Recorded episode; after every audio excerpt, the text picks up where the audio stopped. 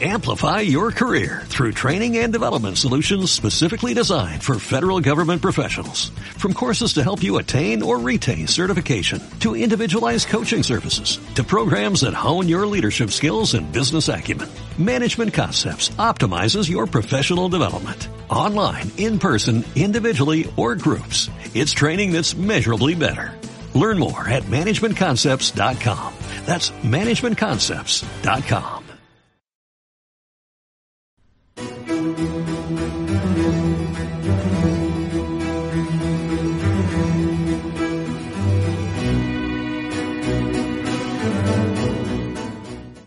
Soy José Manuel Contreras y esto es Alto y Claro.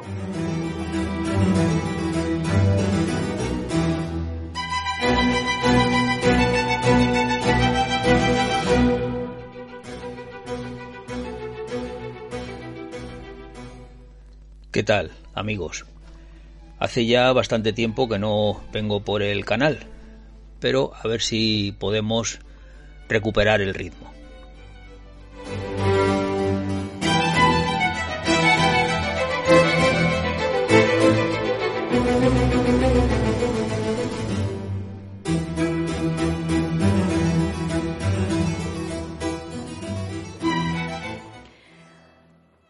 A sus órdenes, españoles, sin novedad en el servicio. Y a todos vosotros, familia de Vox, españoles, ya hemos alzado la bandera. Ahora toca defenderla con alegría. Desde Andalucía, por Andalucía y por España, ¡viva España!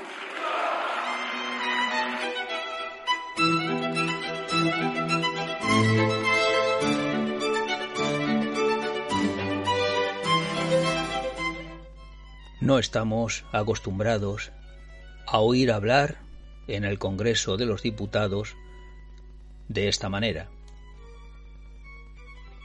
Pero lo he traído aquí porque creo que debemos empezar a acostumbrarnos a este otro estilo que no creo que sea populista. Los demás pertenecen a una realidad que aceptamos estoicamente narcotizados por el buenismo.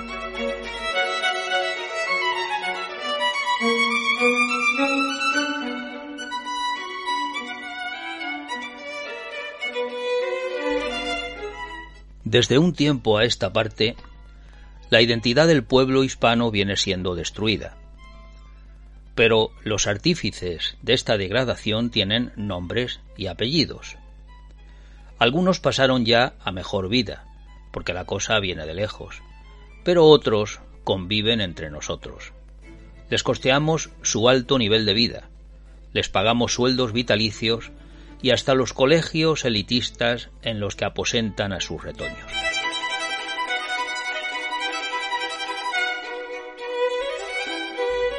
Lo siento, ya no me interesa lo que digan los políticos. No me quedan ganas, ni tengo tiempo para intentar aclararme sobre lo que cada uno ofrece, a fin, naturalmente, de poder llegar a votar con alguna responsabilidad y cierto sentido sobre lo que me gustaría que ocurriera en el país o en mi comunidad autónoma. Las cosas solo podrían ir peor si entráramos en un conflicto bélico.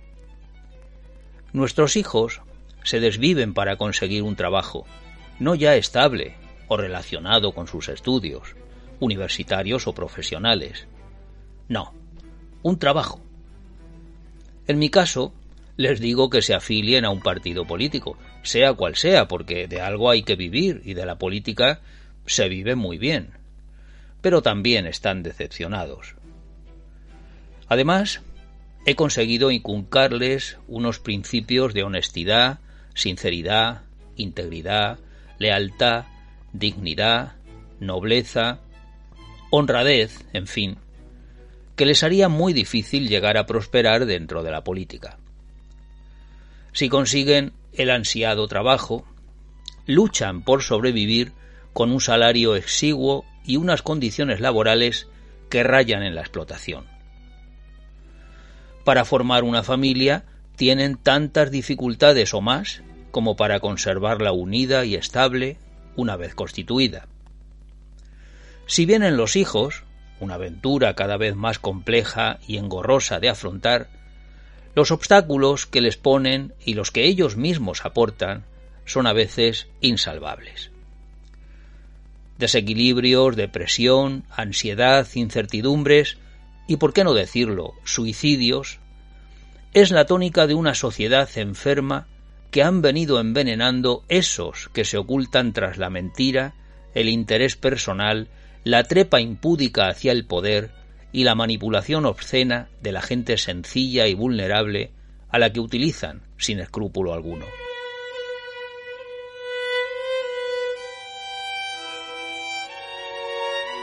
Nuestras élites políticas, mediáticas, intelectuales, académicas, económicas, ya no me aportan nada. Ciertamente hay excepciones, y las encuentro cada vez con más frecuencia, pero son escasas, y hasta hace poco necesitaba lupa. Todos ellos, desde su parcela de influencia y poder, han ido abundando en la destrucción de nuestra identidad como pueblo.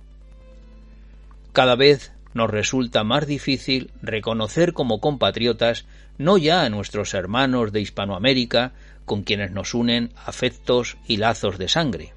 No.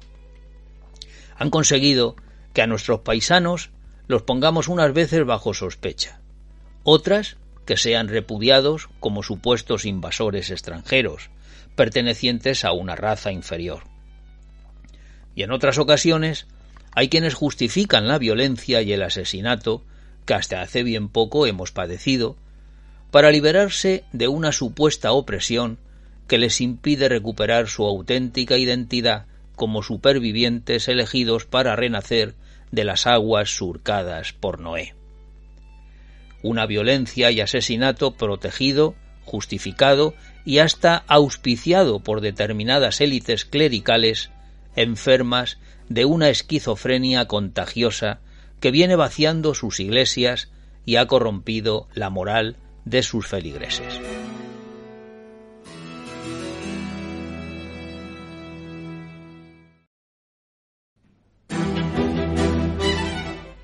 Estas élites nos han hecho asumir el llamado régimen autonómico como ineludible solución para poder convivir quienes tenemos a decir de ellos tan pocas cosas en común.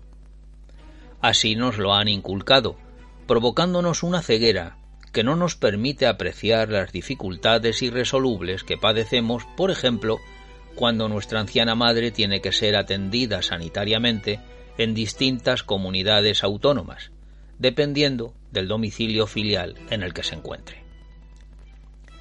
Somos incapaces de juzgar con criterio los inconvenientes que genera nuestro sistema educativo, que es diferente según donde residas, pero tan mediocre e ineficaz en un lugar como en otro. El aprendizaje de nuestros hijos ya no depende de la calidad de la educación, ni de la del centro escolar, ni siquiera de la de los profesores. Nuestros hijos adquieren conocimientos si nacen con unas capacidades que les permiten destacar aprendiendo por ellos mismos, o si tienen unos padres pertenecientes a esas élites que nos necesitan para poder saquear el fruto de nuestro trabajo y costear una enseñanza privada para sus hijos, a ser posible fuera de España. Pero es que no lo vemos.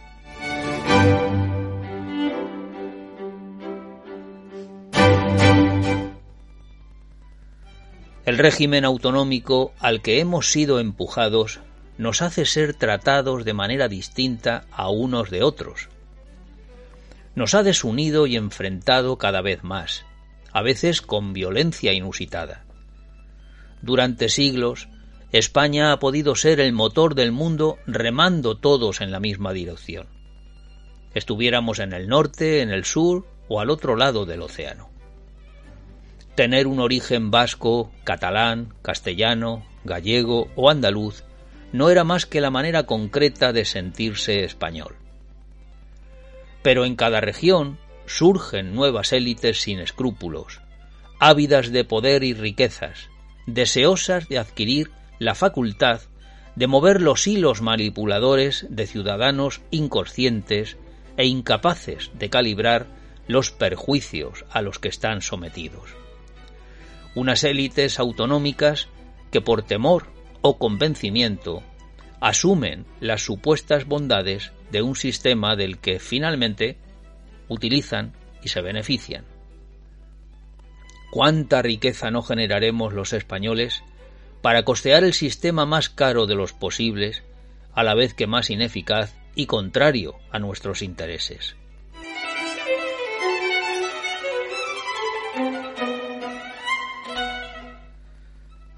Lo siento, ya no me interesa lo que digan los políticos o esas perversas élites que viven a nuestra costa.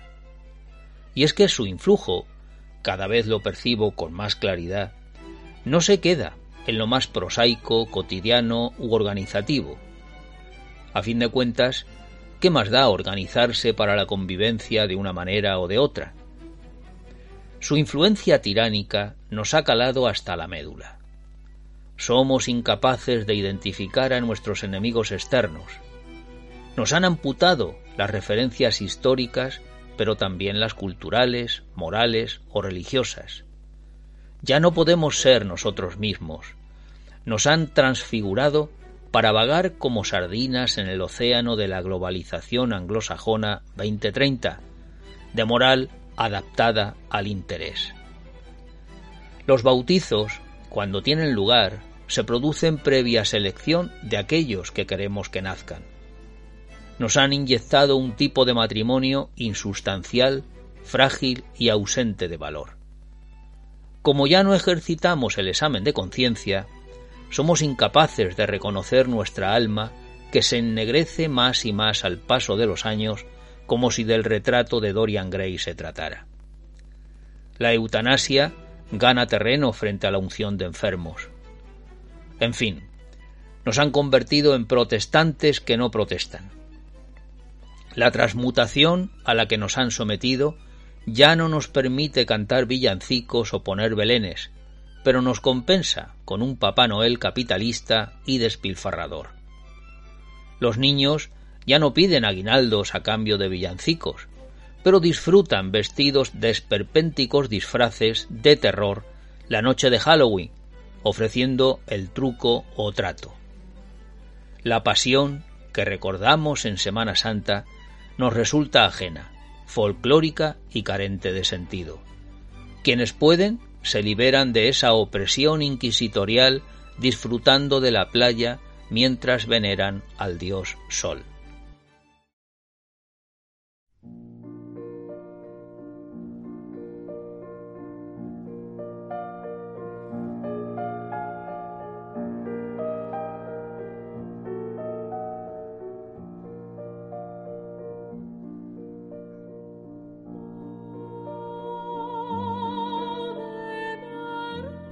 Ya no somos quienes estamos llamados a ser. Y lo sufrimos sin ser conscientes del poder que aún alberga nuestra alma. Ante la adversidad, es nuestra actitud la que puede liberarnos del abusador, del impío, del embaucador, del timador o de todos ellos en uno. Esto lo tenía muy claro Víctor Frank, la actitud. Pero lo siento, ya no me dice nada la batalla cultural que nos propone Cayetana Álvarez de Toledo. A mí ya no me dice nada la postura libertaria y liberticida de una Inés Arrimadas 2030, ni siquiera la buena gestión de Isabel Díaz Ayuso, adornada con lapidarios discursos al estilo populista, pero emanada de un partido que pudiendo haber frenado una inercia destructiva y decadente, no solo no lo ha hecho, sino que ha contribuido a ella. La actitud por la que decididamente opto es por la de Macarena. No hay más que verla y escucharla. La decepción será enorme si se rinde a la tentación de ese ángel exterminador que sobrevuela en las alturas del poder y la gloria. Macarena es sinónimo de esperanza, lucidez, capacidad, competencia y valor. Esto es lo que nos situará en la mejor base de partida para dar esa reclamada batalla cultural. Con el tiempo podremos recuperar la conciencia personal y colectiva para llegar a adaptarnos a una libertad sostenida sobre los límites de la moral. Con una gestión coherente con el discurso que conocemos, prudente pero con decisión y valor, comedida y restrictiva en el gasto, para dejar de ser esquilmados en nuestro salario, y consecuente y lúcida, en fin, con la historia y la identidad de un pueblo que se lo debe todo a sí mismo y muy poco a las desastrosas élites que lo han enfangado, enfrentado y degradado. Con una gestión así, digo, podremos empezar a ser lo que estamos llamados a ser, y que en otra época nos impulsó a civilizar el mundo.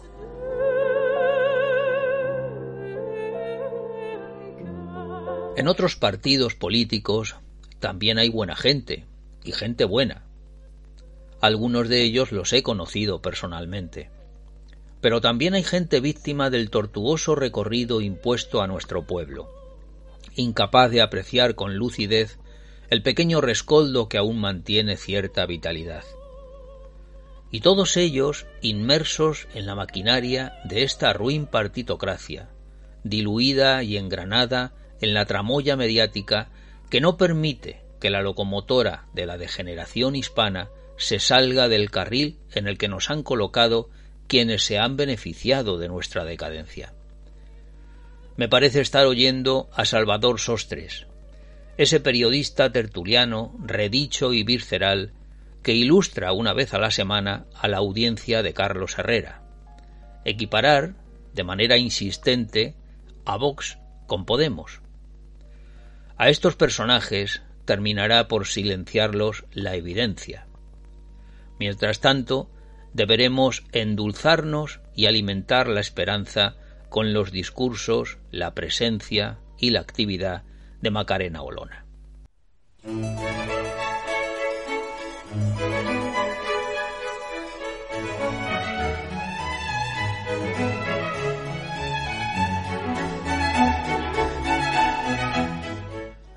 Os cuento una anécdota que puede ilustrar todo esto a lo que me he estado refiriendo.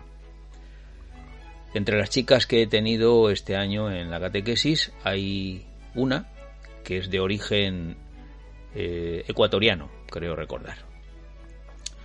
Ella ha nacido aquí en España, pero su familia, sus padres, vinieron desde Ecuador y de hecho sigue volviendo a Ecuador y tienen allí mucha familia. Un día le pregunto, oye, Katy, ¿por qué, eh, ¿por qué piensas que siendo de origen tu país ecuatoriano, aunque ahora ya, bueno, pues eres española, pero ¿por qué piensas que allí, en aquel país, se habla el idioma español? Ah, pues, pues no lo sé. No sé. No tienes ni idea de por qué y a tantos a tanta distancia al otro lado del océano se habla español pues no no no lo sé. Y por qué piensas eh, que eh, que al idioma que tú y yo hablamos se le denomina español bueno pues, pues supongo que será porque es el idioma que se habla en España. Pues entonces mm, lógicamente alguna explicación tiene que tener el que en Ecuador y en todo el sur de América, salvo Brasil, se hable el idioma que se habla en España. Y entonces me dice, ah, te estás refiriendo a la época de las colonias. Bueno, pues esto, esto es lo que nos han inculcado, esto es lo que nos han eh, imbuido y, esto es lo que padecemos sin ser conscientes de, la trascendencia que puede llegar a tener eh, toda, esta eh, cultura eh, incrustada en nuestras, en, nuestras raíces, que no tiene nada que ver con lo que realmente el pueblo español es. Ese pueblo español que habita aquí en la península ibérica, pero que también habita al otro lado del océano, porque tan españoles son aquellos como lo somos nosotros.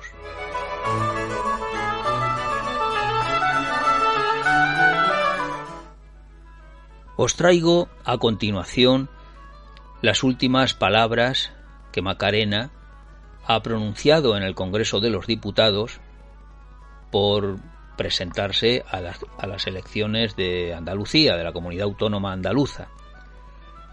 Eh, creo que merecen la pena ser escuchadas.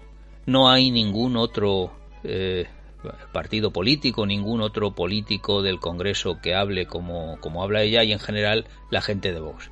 Tienen tan poca experiencia en el ámbito de la política que muchos de ellos cometen errores o se les ve que no se saben desenvolver como un político profesional a los que estamos acostumbrados a ver. Pero es precisamente ese el valor que nos aportan la gente de Vox. En fin, os dejo con ella, no sin antes recordaros que podéis eh, indicar que os gustan los audios o los artículos que yo escribo, que podéis eh, ver todas mis publicaciones en mi página web, josemanuelcontreras.es, y que allí mismo me podéis hacer los comentarios que consideréis oportunos. No tenéis por qué estar siempre de acuerdo conmigo, desde luego, eh, y todos ellos eh, serán publicados en la web, sean positivos o negativos hacia, hacia mí, hacia lo que escribo. Muchas gracias por escucharme y os pido que difundáis eh, el audio y, los artículos que escribo si es que os parece oportuno. Adiós amigos. Os dejo con Macarena.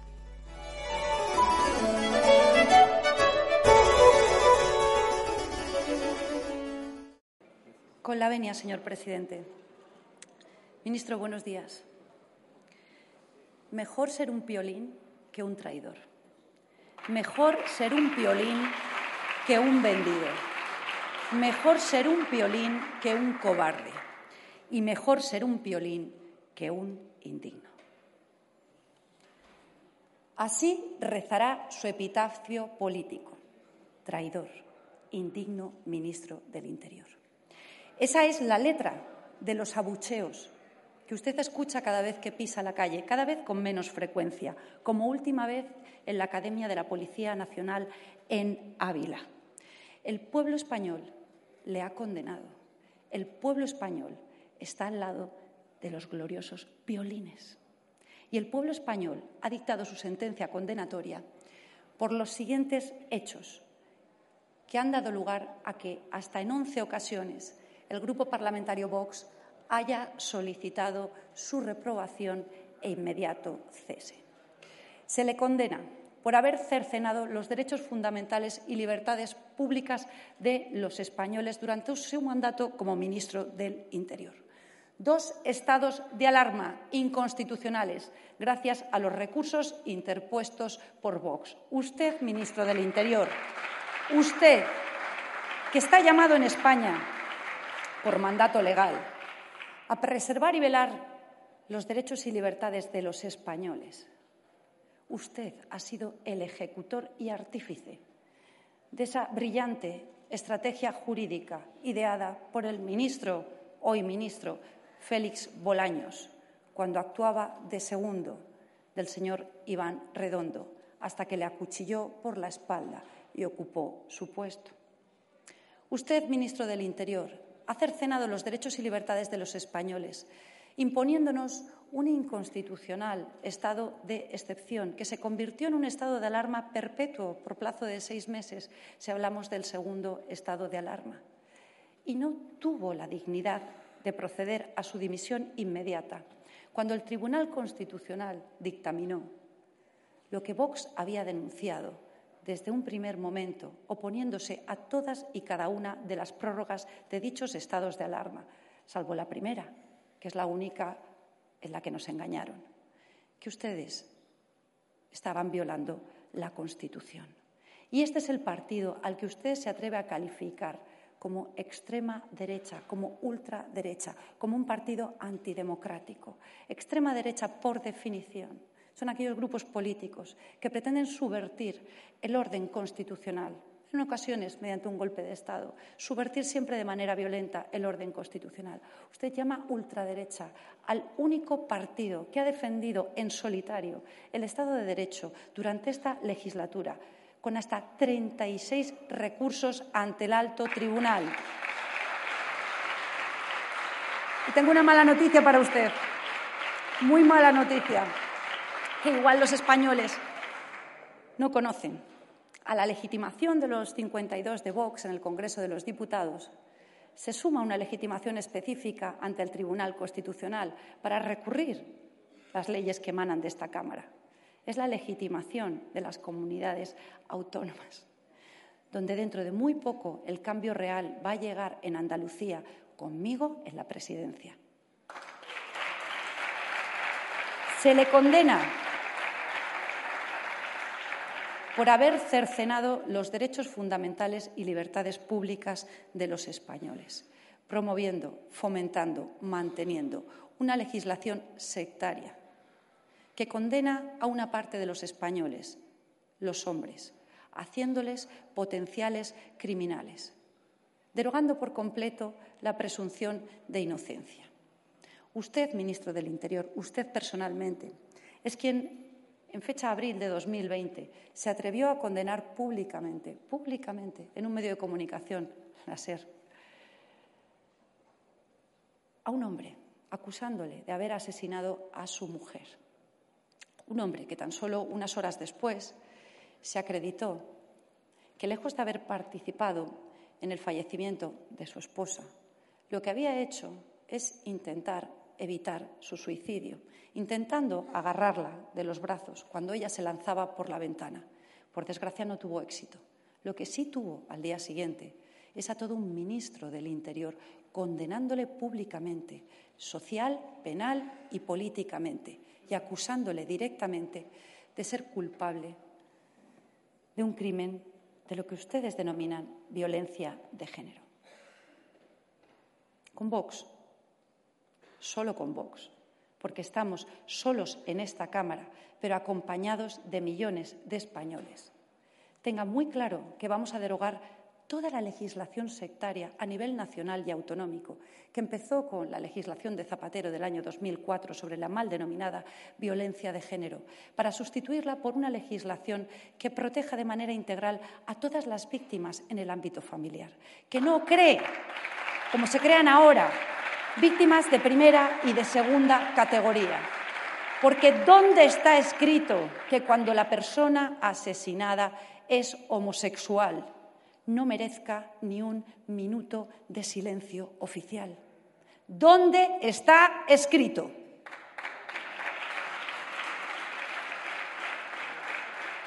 Se le condena por el pueblo español por haber abandonado por completo a los servidores públicos que dependen de su ministerio, como ha hecho con nuestros funcionarios de prisiones. ¿Cómo se puede abandonar de esta manera a nuestros servidores, que son el último bastión en el ámbito de la justicia, quienes se encargan de velar porque la pura maldad, la pura maldad, no el género, ministro, no el sexo, la violencia no tiene género, tiene maldad esté custodiada en las cárceles, de quienes se encargan como último bastión de la Administración de Justicia de protegernos a toda la sociedad. ¿Cómo ha podido abandonarlos de esta manera? Por supuesto que el abandono comienza con gobiernos del Partido Popular. A ver qué nos creemos. La falta de reconocimiento de agentes de la autoridad no empieza con el actual gobierno socialcomunista. Pero el abandono en su caso ha sido todavía más palmario a todos los niveles, porque es con usted con quien, como última indignidad, ha procedido a criminalizar su actuación, a invertir la presunción de inocencia, a hacerles presuntos culpables de torturas y malos tratos a los internos en los centros penitenciarios, estableciendo un protocolo, una instrucción de servicio que obliga a remitir a los juzgados cualquier denuncia, aunque no vaya acompañada de la más mínima prueba por parte de un interno, por presuntos malos tratos o torturas contra nuestros agentes. Abandono el que usted ha llevado a cabo de nuestra Guardia Civil y de nuestra Policía Nacional, a nivel de retribuciones, a nivel de medios, que por supuesto igualmente es continuidad del abandono que sufrieron con el Gobierno del Partido Popular no atendiendo su legítima reivindicación desde hace más de 30 años de lograr una plena y justa equiparación salarial con las policías autonómicas, a pesar de llevar a cabo las mismas funciones o mayores, según en qué casos. Han tenido que sufrir insultos permanentes por parte de su Gobierno, incluido el lamento público por parte del presidente del Gobierno de España del suicidio de un etarra en prisión. Ha abandonado a los opositores, a quienes ha obligado a acudir a la justicia para poder obtener pronunciamientos que declarasen que usted ha actuado de manera ilegal, expulsándoles del proceso de acceso a la Policía Nacional. Con usted, ministro del Interior, se ha expulsado a la Guardia Civil de Tráfico de Navarra por un indigno acuerdo con el partido extorsionador vasco para conseguir el apoyo a la investidura del señor Sánchez. Y capítulo especial merece en este abandono de nuestros servidores públicos, por supuesto, los ceses ilegales que usted ha cometido durante su mandato como ministro del Interior. Todo comenzó con el coronel Sánchez Corbí, cesado ilegalmente por usted en fecha 1 de agosto de 2019 por denunciar que habían cortado los fondos reservados necesarios para luchar contra la corrupción. Como ilegal fue el cese del coronel Pérez de los Cobos por negarse a cometer un delito, por negarse a informarles sobre la investigación judicial en curso que afectaba a su Gobierno como consecuencia de la manifestación del 8M de 2020. Como ilegal fue igualmente el cese llevado a cabo de don José Antonio Nieto, inspector jefe del Servicio de Prevención de Riesgos Laborales, cesado indignamente por usted en fecha marzo de 2020 por haber elaborado, en el cumplimiento de sus funciones, un protocolo en enero de dicho año para que nuestros agentes pudieran luchar contra COVID, un protocolo en el que, entre otras recomendaciones, incluía que los agentes portasen eh, guantes para protegerse. Y usted le cesó a escasos meses de jubilarse. El pueblo español le condena por haber atentado, aniquilado por completo el principio de autoridad en España, mediante la promoción de una reforma de la Ley de Seguridad Ciudadana que pretende llenar de caos nuestras calles, debilitando la delgada línea azul Usted, como las políticas del Partido Popular, mantiene un sistema, un modelo policial que solamente protege las estructuras del poder y que abandona por completo a los ciudadanos. Se le condena por haber banalizado los delitos de odio, elevando a la categoría de delito la disidencia, el derecho a discrepar de la ideología imperante. Ustedes ante el crimen no les importa la víctima, solo les importa cuánta política pueden hacer con su drama. Por eso, cuando el autor del delito es un extranjero, aparecen las víctimas inservibles para ustedes, que solo tienen en España silencio político y mediático. Ustedes, con el conocido bulo del culo, convocaron la Comisión de Delitos de Odio de inmediato, anunció la creación de nuevos grupos policiales. Era todo una farsa, una denuncia falsa, que usted utilizó adecuadamente durante la campaña a las elecciones autonómicas madrileñas. En cambio, en cambio, si hablamos del presunto asesino de ocho personas homosexuales, un asesino en serie, en Bilbao, lo que tenemos es un absoluto silencio político y mediático, porque el autor de esos crímenes de ocho personas homosexuales en Bilbao es extranjero. Y, por supuesto, se le condena por su indigna traición a la memoria de las víctimas del terrorismo, por su indigna traición a la memoria de las víctimas del terrorismo y por la rendición que usted ha llevado a cabo de la batalla del relato. Lo anunció Vox y usted lo ha cumplido. Había un plan en marcha acordado con Moncloa. Primero, acercamiento de los etarras a cárceles, señor presidente, a cárceles próximas al País Vasco. Segundo, transferencia al Gobierno vasco de la competencia en materia de prisiones. Tercero, amnistía encubierta, mediante la concesión ya por el Gobierno vasco de beneficios a los etarras que no han colaborado con la justicia y que desde luego y que desde luego solo deberían estar cumpliendo las penas de prisión como corresponde a un Estado de Derecho. Muchísimas gracias, señoría. Continuamos después.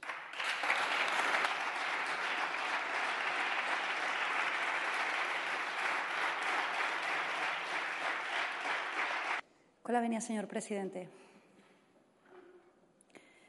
Tomo la palabra por última vez en, en este hemiciclo. Aquí termina mi, mi servicio en el Congreso de los Diputados después de, de tres años. Y me marcho.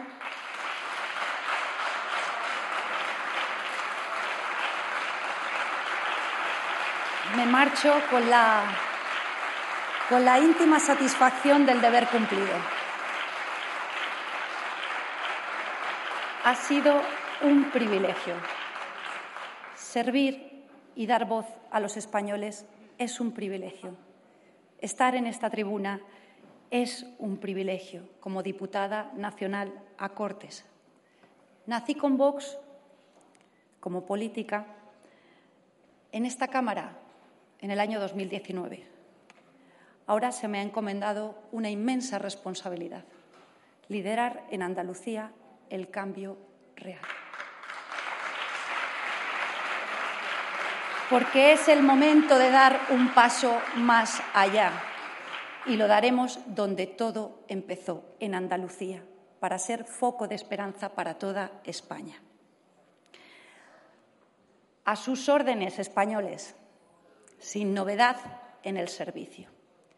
Y a todos vosotros, familia de Vox, españoles, ya hemos alzado la bandera Ahora toca defenderla con alegría. Desde Andalucía, por Andalucía y por España, ¡viva España!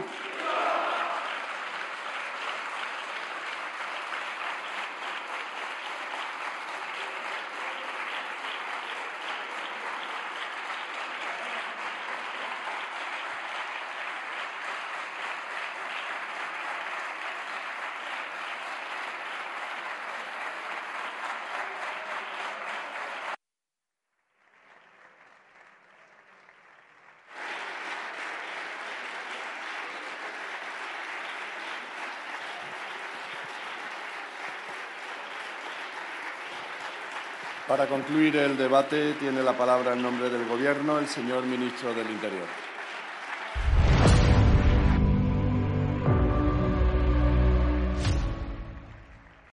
Amplify your career through training and development solutions specifically designed for federal government professionals. From courses to help you attain or retain certification, to individualized coaching services, to programs that hone your leadership skills and business acumen, Management Concepts optimizes your professional development. Online, in person, individually, or groups. It's training that's measurably better. Learn more at managementconcepts.com. That's managementconcepts.com.